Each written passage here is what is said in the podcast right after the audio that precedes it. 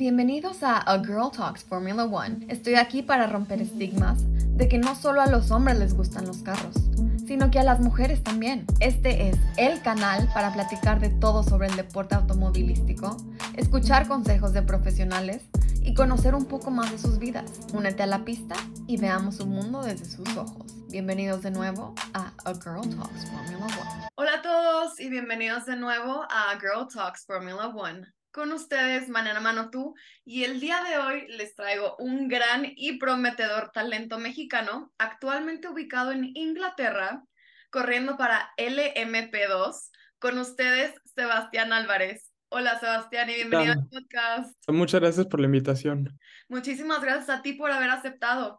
Oye, a ver, y bueno, como siempre, nos encanta empezar desde el principio. Entonces, dinos un poquito, tú empezaste a correr alrededor de los seis años, ¿correcto? Sí, es una historia simpática porque primero empezó como nos llevó mi padrino a los go-karts y le gustaron mucho los go-karts a mi hermano. Entonces le compraron su go-kart, mi hermano se subía mucho y a mí no me interesaban. Y luego a mi hermano le pararon de gustar y pues ahí está el go-kart, entonces mi papá dijo, bueno, súbete. Y pues me subí y cada vez me, me fue gustando más. Hasta que eventualmente llegaste a lo profesional. Oye, y bueno, como todo, ¿no? Empezaste en tu país.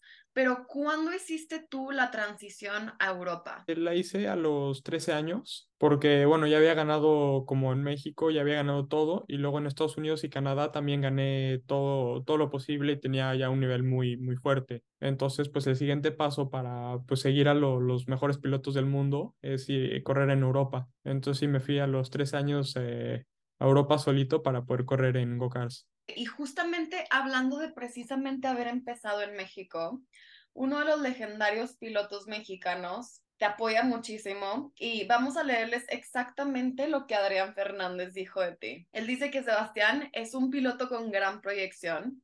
Lo veo con un futuro muy prometedor. Si eres competitivo en Inglaterra, es hablar de las grandes ligas cuenta con todo mi apoyo. ¿Quién ha sido de todos los pilotos que has conocido hasta la fecha el que más ha impactado tu vida? Yo creo que pues Adrián Fernández, sí, porque la, la verdad como pues eh, tuve, lo, como lo conocí como hace dos, tres años y la verdad pues me ha apoyado mucho, pues es muy buena persona y pues la verdad quiere que le vaya muy bien a los mexicanos en el extranjero, apoyarlos como puedan, él obviamente pues tuvo una carrera muy con muchos logros, muchos éxitos y pues quiere pues quiere apoyar a los mexicanos para que salgan adelante, que se destaquen, cómo los puede ayudar. O sea, la verdad sí como mucho respeto porque ha hecho hecho mucho por el deporte, que, que la verdad es un, un deporte muy difícil y, y sí está está, está complicado. No, estoy 100% de acuerdo contigo y es que también has logrado correr con pilotos de Fórmula 1 o contra pilotos de Fórmula 1, ¿correcto? Eh, sí, pues corrí contra eh, Oscar Piastri, corrí contra él en karting. Eh, bueno, Felipe Drugovich, que es como piloto de, de, pruebas en, en, Aston Martin, también corrí contra él. Entonces, pues sí me tocó correr contra pilotos de, pues, de muy alto nivel. Sí, bastante. Oye, y dime justo precisamente eso que estás comentando ahorita como estás en un programa en Inglaterra, ¿te ha tocado estar compitiendo contra los mismos pilotos que están dentro de Formula Racing? Es decir, no sé, por ejemplo, que Logan Sargent y Oscar Piastri corrían juntos cuando eran chiquitos, George Russell, Max Verstappen, Jacques Leclerc. ¿Te ha tocado estar como en ese mismo proceso de karting, digamos, con alguno de ellos? Eh, pues de Fórmula 1 es Oscar Piastri. Eh, pero como has de cuenta, contra los pilotos de Fórmula 2 corrí contra Dennis Hauger, Jack Doohan, este Enzo Fittipaldi, corrí contra pues todos esos pilotos. La mayoría de los pilotos de Fórmula 2 me tocó correr contra ellos en, en karting o fórmulas. Claro, y cuéntanos precisamente cuál es tu meta dentro del deporte del motor. ¿A dónde aspiras llegar en un futuro? Pues ahorita le estamos apostando a Hypercar, que obviamente pues como íbamos subiendo de categorías ya Fórmula 1 se veía muy, muy, muy fuera del alcance por, por presupuesto y muchas cosas como pues fuera de mi control. Entonces eh, Hypercar era un camino realístico y pues como pues seguimos tirando a ese, ese, pues ese objetivo. No, y la verdad, en mi opinión está padrísimo porque pues es justo eso, ¿no? Siento que casi todos, no todos, pero casi todos los pilotos cuando empiezan aspiran llegar a la Fórmula 1, pero eso es a lo mejor lo que mucha gente no sabe, que hay muchísimas categorías más y qué mejor que poner el nombre de México en alto en cualquiera de esas otras categorías y que Hypercar es una categoría bastante interesante. Así que para los que no la conocen, cuéntanos un poquito de ella. Sí, pues de hecho, como llegué, como llegué hasta Fórmula 3 británica y luego hice las pruebas en Eurofórmula, dije, bueno, como F3 británica fue un año bastante difícil para mí, entonces dijimos, bueno, hacemos un, una prueba en el campeonato el que sigue y dependiendo cómo vea, como si tal vez no tengo, tal vez no soy rápido, no me va muy bien, pues tal vez no, no, bien, no vale la pena seguir como el camino. Y hice la prueba y fui uno de los más rápidos, entonces dijimos, ah, pues todavía es como, pues el, la velocidad, todo eso podemos llegar, pero ya por, fueron unas situaciones, ya no, no pudimos correr el campeonato y, y pues como que se vio el camino de Fórmula 1 ya, pues ya no, no existía.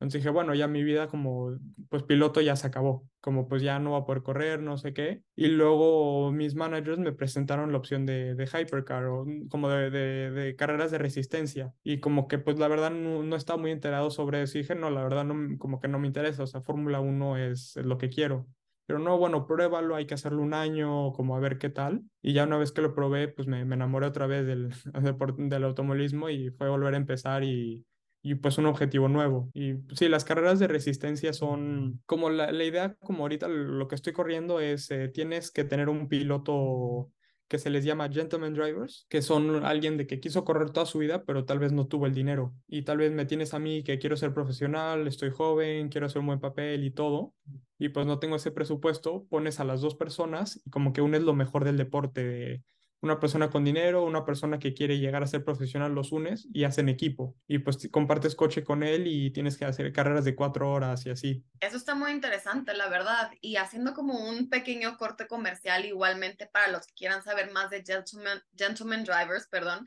hay un documental que a veces está en Netflix, a veces está en otros streaming sites, que se llama Gentleman Driver y de esta manera pueden conocer un poco más de este tipo de pilotos, digamos, ¿no? Sí, pues de hecho creo que sí está en Amazon Prime y de hecho sale eh, Ricardo González, un mexicano que, que también participó bastante en, en, pues sí, en el automovilismo. Sí, es un gran orgullo. Oye, y Memo Rojas está dentro de la misma prueba de resistencia que tú o él se encuentra en otra categoría? Eh, se encuentra en otra categoría. Entonces, básicamente estoy corriendo lo que él corrió el año anterior. Entonces, él está corriendo LMP2 en WEC y yo estoy corriendo ILMS en, en eh, P2. Sí, justamente eso. Cuéntanos un poco de todos los proyectos que tienes ahorita en tu carrera. Eh, pues básicamente este año es un, un año de, de aprendizaje. Eh, intentar lograr el mejor resultado posible. Eh, el equipo es nuevo en el P2, yo soy nuevo en el P2, entonces pues un poco de que el equipo entiende el coche y yo entiende el coche, como que trabajando juntos para desarrollarnos y sí, pues intentar eh, armar experiencia para irme volviendo pues lo más cerca o lo, exactamente lo que los equipos de, de, fábrica buscan. Y tú justamente has corrido igualmente en las cuatro horas de Barcelona, 24 horas de México, en los Asian el MP3 y todo este tipo de categorías, ¿cuál ha sido la que más ha presentado un reto en tu carrera? Bueno, yo creo que Daytona es una carrera, la verdad, muy, física. Obviamente, como el ambiente, la experiencia es única, me fascinó esa carrera, pero obviamente, pues tienes que, que correr por 24, 24 horas. Entonces eh, tienes que asegurarte de no usar el coche demasiado y pues la verdad fue el equipo era su primera vez en un P3 y yo estaba cambiando de, de un coche P3 Duquesne a un coche Lige, entonces me tenía que adaptar. Tienes pocos días de testing, todo eso, pero también como tú como piloto teníamos que, pues te enfocas como piloto, desarrollarte, pero un equipo que es nuevo y todo eso también te tienes que asegurar a pues ayudar al equipo. Entonces pues ese fin de semana no tienes 24 horas que son nuevos, tienes... Eh, los P2 y era la primera vez que compartía la pista con un hypercar. Entonces, como que tienen mucha, como que es algo que tienen muchas cosas nuevas, pero al mismo tiempo tienes que hacer tantas cosas. Como que sí fue algo muy, muy nuevo, una experiencia que me fascinó, pero sí algo complicado, sí. Sí, como que involucraba demasiada resistencia física, ¿no? Que es precisamente lo que me gusta de todas estas categorías de resistencia, que hay muchísima competitividad. Y aquí, en este tipo de pruebas, es precisamente donde sale a la luz todo ese ejercicio que hacen los pilotos detrás de y que de verdad demuestra que son atletas. ¿No? Sí, porque si ves los resultados de las 24 horas, o sea, los coches terminan 4 o 5 segundos de distancia después de 24 horas. Entonces, imagínate, son 24 horas de, estar al límite, empujando el máximo, dormir pocas horas, como todo eso, pues involucra mucho esfuerzo físico y pues mucha concentración, porque obviamente, pues sí, como, pues tal vez físicamente es difícil, pero te puedes preparar todo eso, pero mentalmente te mata, como, bueno, hice 24 horas de México, pero los pilotos que han corrido 24 horas de Le Mans y, y así siempre dicen que lo que no les mata es lo físico, pero sino como mentalmente. 100% de acuerdo. O sea, que ya ni, ni pueden, como que es tanta, tanto esfuerzo mental que sí, porque no solo tienes que, pues el físicamente manejar, tienes que manejar el tráfico, eh, la gasolina, las llantas, estrategia. Tú como piloto tienes tantas cosas que están pasando, más el, el tema de manejar. Y luego cuando te termina la, tu práctica, te dicen, bueno, vete a dormir dos horas, cuando termina tu stint duerme dos horas, pero ¿cómo? Si tienes tanta adrenalina, tienes tanto, tanto que está pasando, si es una, son carreras difíciles. No, 100% de acuerdo. Y eso es algo que he platicado con otros pilotos igual. Todo lo que no vemos detrás de escena y cuánto juega un rol lo mental como piloto, que eso es lo que nosotros como espectadores de verdad no nos damos cuenta. Sí, porque pues lo mental es algo muy, muy importante, porque sí, pues tienes que estar, eh, pues eso como, bueno, te pasas en el coche, no sé, hasta dos horas, eh, haz de cuenta, y luego te bajas y ya como normalmente, pues en Fórmula 1 es súper físico, todo eso, te, terminas tus tus dos horas y luego pues ya terminaste y tienes una semana para recargar. Aquí terminas tus dos horas y descansas dos y vuelves a subir en dos. Entonces, pues sí tienes que, pues como aprender a manejar como qué tanta energía usas y todo eso y pues volverte a preparar mentalmente para volverte a subir al coche y todo eso. Sí, 100% de acuerdo. Oye, y manteniéndonos un poquito en el tema, pero cambiándolo un poquito, nuestra previa entrevistada, ella se llama Maite Cáceres, es la única latina actualmente corriendo en Formula One Academy. Corre actualmente para Campos Racing y ella te tiene la siguiente pregunta. Eh, si le dieran la oportunidad de agarrar cualquier coche ahora, tipo, y, correr, o sea, ¿en, ¿en, qué circuito elegiría y con qué coche? Yo creo que mi, mi circuito favorito es Silverstone como, bueno, lo, lo he manejado, es, es único. Y de coche, eh, yo creo que el, el McLaren de, de Senna, el, M, el MP4, creo que ese, ese pudiera ser uno eh, genial. O tal vez unos Fórmula 1 de 2008, que para mí eran como el año dorado de la Fórmula 1, que eran pues los coches más ligeros, los más rápidos, eran, o sea, unos coches, eran una, unas máquinas. La verdad me encantó tu respuesta y muy inesperada. Igualmente, ahorita que acabamos de entrar al tema de Fórmula 1, en el 2026 van a haber nuevas regulaciones. Y ahorita que ha sido el summer break, ha habido una cantidad infinita de silly season. Hay cambios en todos los equipos aparentemente. Uno de los rumores más fuertes es que Carlos Sainz se va a unir a Audi en el año 2026. ¿Tú consideras que esto es una posibilidad o qué cambios crees que vaya a haber en los equipos de la Fórmula 1?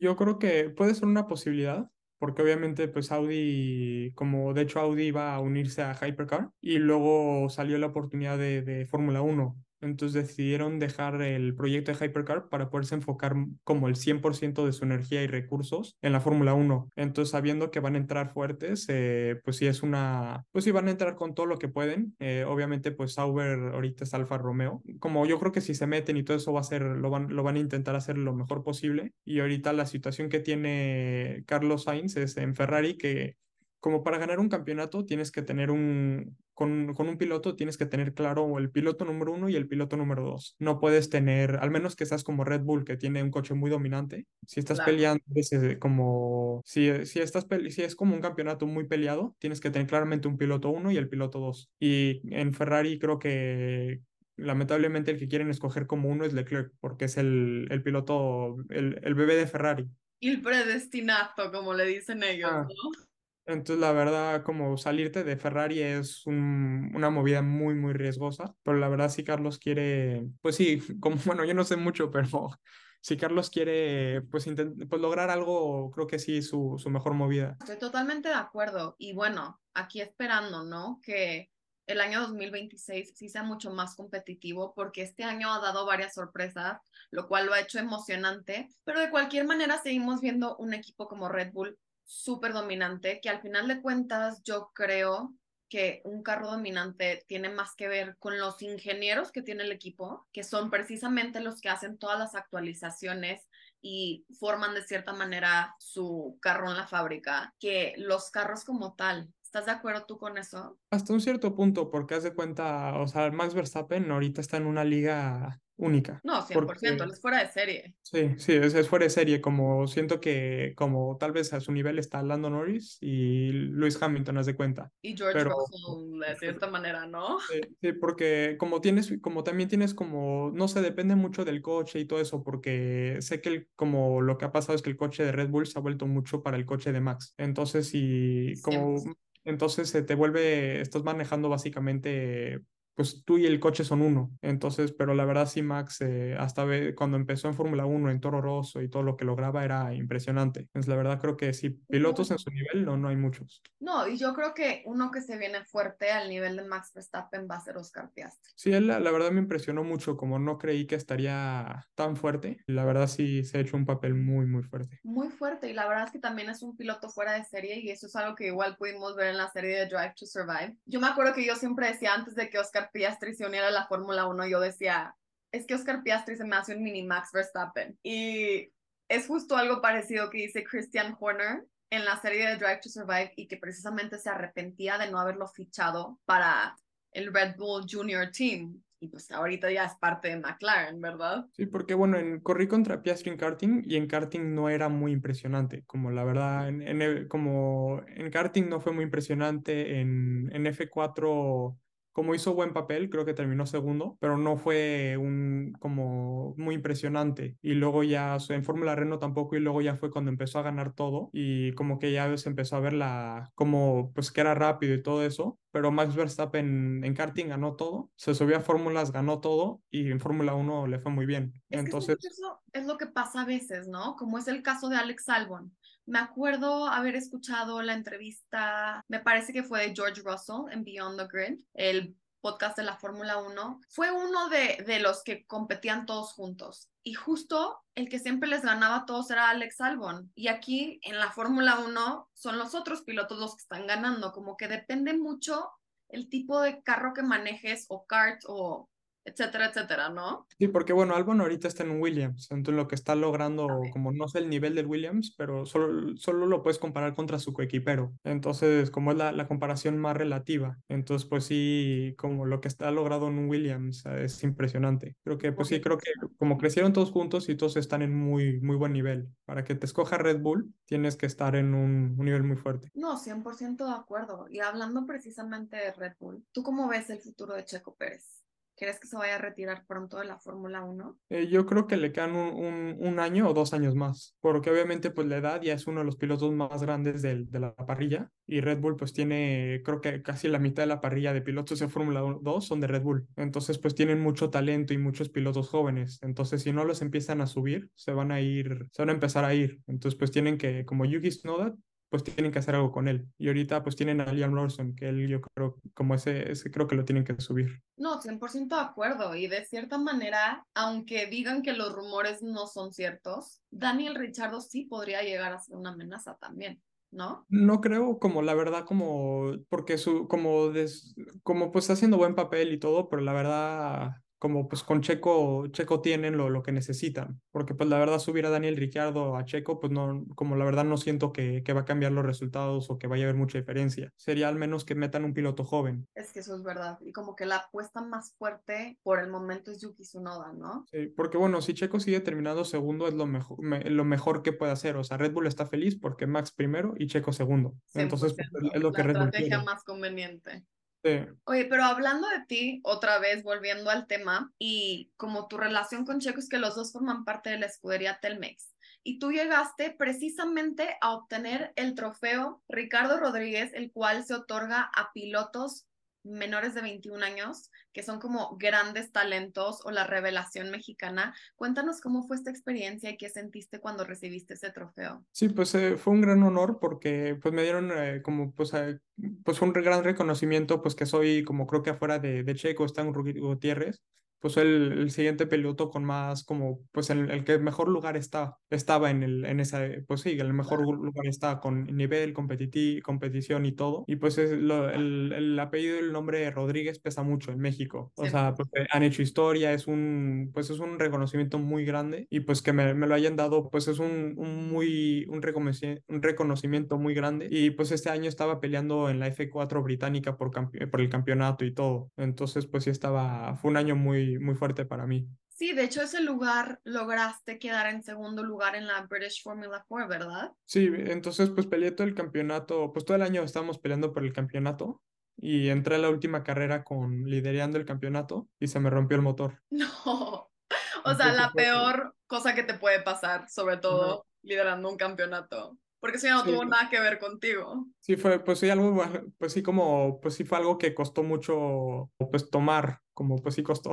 100% de acuerdo. Oye, y precisamente te quería preguntar, ¿cómo es un día en la vida de Sebastián? O sea, ahorita como piloto, ¿qué haces en un día de carrera o en una semana de carrera? ¿Cómo te preparas, digamos? Normalmente las semanas de carrera como, porque antes en fórmulas era como empiezas a las, no sé, empiezas a las, te despiertas a las 6 de la mañana, desayunas, vas a la pista y para las 4 ya terminaste y te vas a casa. Pero resistencias son mucho más, más pesados los días, porque bueno, lunes, martes, pues no, normalmente día normal. Martes o miércoles eh, viajas a la pista, eh, llegas, hablas con el equipo, hablas sobre la pista, lo que se le cambió el coche y te sientas, tienes una reunión y lo que vas a trabajar o vas a ver todo, todo en toda la semana. Y luego caminas la pista y termina el día cenas en la pista y te vas al hotel y pues llegas al hotel a las 10 de la noche y el siguiente día te despiertas seis y media, siete, desayunas y ya estás en la pista. Entonces tienes el, el warm-up o la práctica y las prácticas normalmente son de dos horas y media, tres horas, porque como tienes que compartir el coche con tres pilotos, cada piloto tiene que tener pues su tiempo para probar y todo eso. Y luego tienes pues el, el almuerzo y la siguiente práctica. Y luego ya terminas la práctica, ves data, telemetría, video, todo eso caminas la pista o, tienes tu reunión con los ingenieros, cenas en la pista y directo al hotel. Y así es. Como así todos los días. Oye, pero ¿cómo lo haces como para mantener la energía? Y sobre todo porque pues muchas veces las pistas están en diferentes países, tienes que viajar largas horas. O sea, la verdad es que aunque suena algo muy padre, sí suena como un proceso bastante desgastante. Sí, bueno, por suerte ahorita como mencionabas, estoy basado en Inglaterra. Entonces, pues a cualquier pista y todo eso puede llegar en dos, dos tres horas. Entonces, pues, la verdad no, no, es, no es un problema muy grande, como no, si no, no cansa mucho. Oye, y antes de finalizar la entrevista el día de hoy, a todos los pilotos mexicanos, bueno, pilotos en general, pero sobre todo los mexicanos, porque pues venimos de México, ¿verdad? ¿Qué consejo les darías para los que van empezando y quieren triunfar en otro país? Eh, pues yo creo que siempre es como, pues, de, determinación, porque pues es un deporte muy difícil, entonces de que pues te como solo gana uno de 30, entonces pues sí como pues obviamente si no ganas no estás feliz, entonces pues siempre como pues este deporte tiene mucho más bajos que altos, entonces como pues sí está, está fácil de que tirar la toalla termine, pero pues sigues intentando con como pues mucha determinación y pues te, te va a ir bien. No, 100% de acuerdo. Y justo eso, o sea, como que ser muy fuerte mentalmente. La verdad, me gustó muchísimo tu consejo porque tiene un poco más de profundidad y como que ya estás dando un consejo más allá de lo que ve la gente. Y precisamente es eso, como que la persistencia, la determinación y nunca darse por vencido si es lo que de verdad quieren hacer, ¿no? Sí, porque como has de cuenta, eh, como pues uno de los, entrenadores de Carlos Sainz me está platicando como de los, de los pilotos que ha trabajado, es Carlos es el que el mejor que jamás ha trabajado, que dice como pues él como tiene una determinación impresionante. Muy como pues él se queda en el, como digamos, pues Charles Leclerc que tiene un talento impresionante. Y si ves como comparado a, Carlos, pues han, se ha estado peleando, ha sido una pelea muy pareja. Claro. Y pues Carlos lo que hace es se queda, no sé, si Charles hace dos horas de entrenamiento, Carlos va a hacer cuatro. Y luego, como va a checar las debilidades de, de, Carl, de Charles, y las va a mejorar dos veces y sus debilidades y todo. Entonces tiene una determinación impresionante. Y, y, ahí puedes ver cómo, cómo se ha compensado por todo el esfuerzo y todo lo que se le ha metido ves la recompensa. No, es que 100% de acuerdo. Y, y, la verdad es que sí es un piloto que ha avanzado muchísimo desde que inició su carrera y precisamente eso, o sea, es un piloto muy trabajado, es más un piloto muy estratégico y de cierta manera me recuerda muchísimo a Michael Schumacher, que los dos estaban súper involucrados en la fábrica, súper involucrados con los ingenieros, con los mecanismos del carro y todo eso, como que se involucraban muchísimo en de verdad mejorar los carros que manejaban. Y esto es algo que yo me he dado cuenta. Equipo que deja Carlos Sainz, equipo que mejora el año después de que lo dejó. Y una vez que ya como que se acabaron esos, no sé, avances de Carlos Sainz, digamos, los equipos suelen irse otra vez un poquito más para abajo. O sea, lo vimos en Renault, lo vimos en McLaren. Bueno, ahorita estamos viendo que en Ferrari ha ayudado, sobre todo en sus temporadas iniciales, como que en mejorar los carros, ¿no? Sí, exacto. Y tú, ¿cuál es tu ídolo máximo de la Fórmula 1 de todos los tiempos? Creo que para mí Sebastián Vettel. Muy buena opción. Porque yo, yo, crecí viendo como cuando empecé a ver Fórmula 1 bien, era cuando empezó a ganar carreras. Entonces de que le decía, ah, Sebastián, yo quiero ser como él. Entonces pues quería ganar carreras igual que él y pues como lo, siempre lo vi como un ídolo. Me encantó tu respuesta porque pues la gente normalmente dice el Schumacher, Fangio, Cena.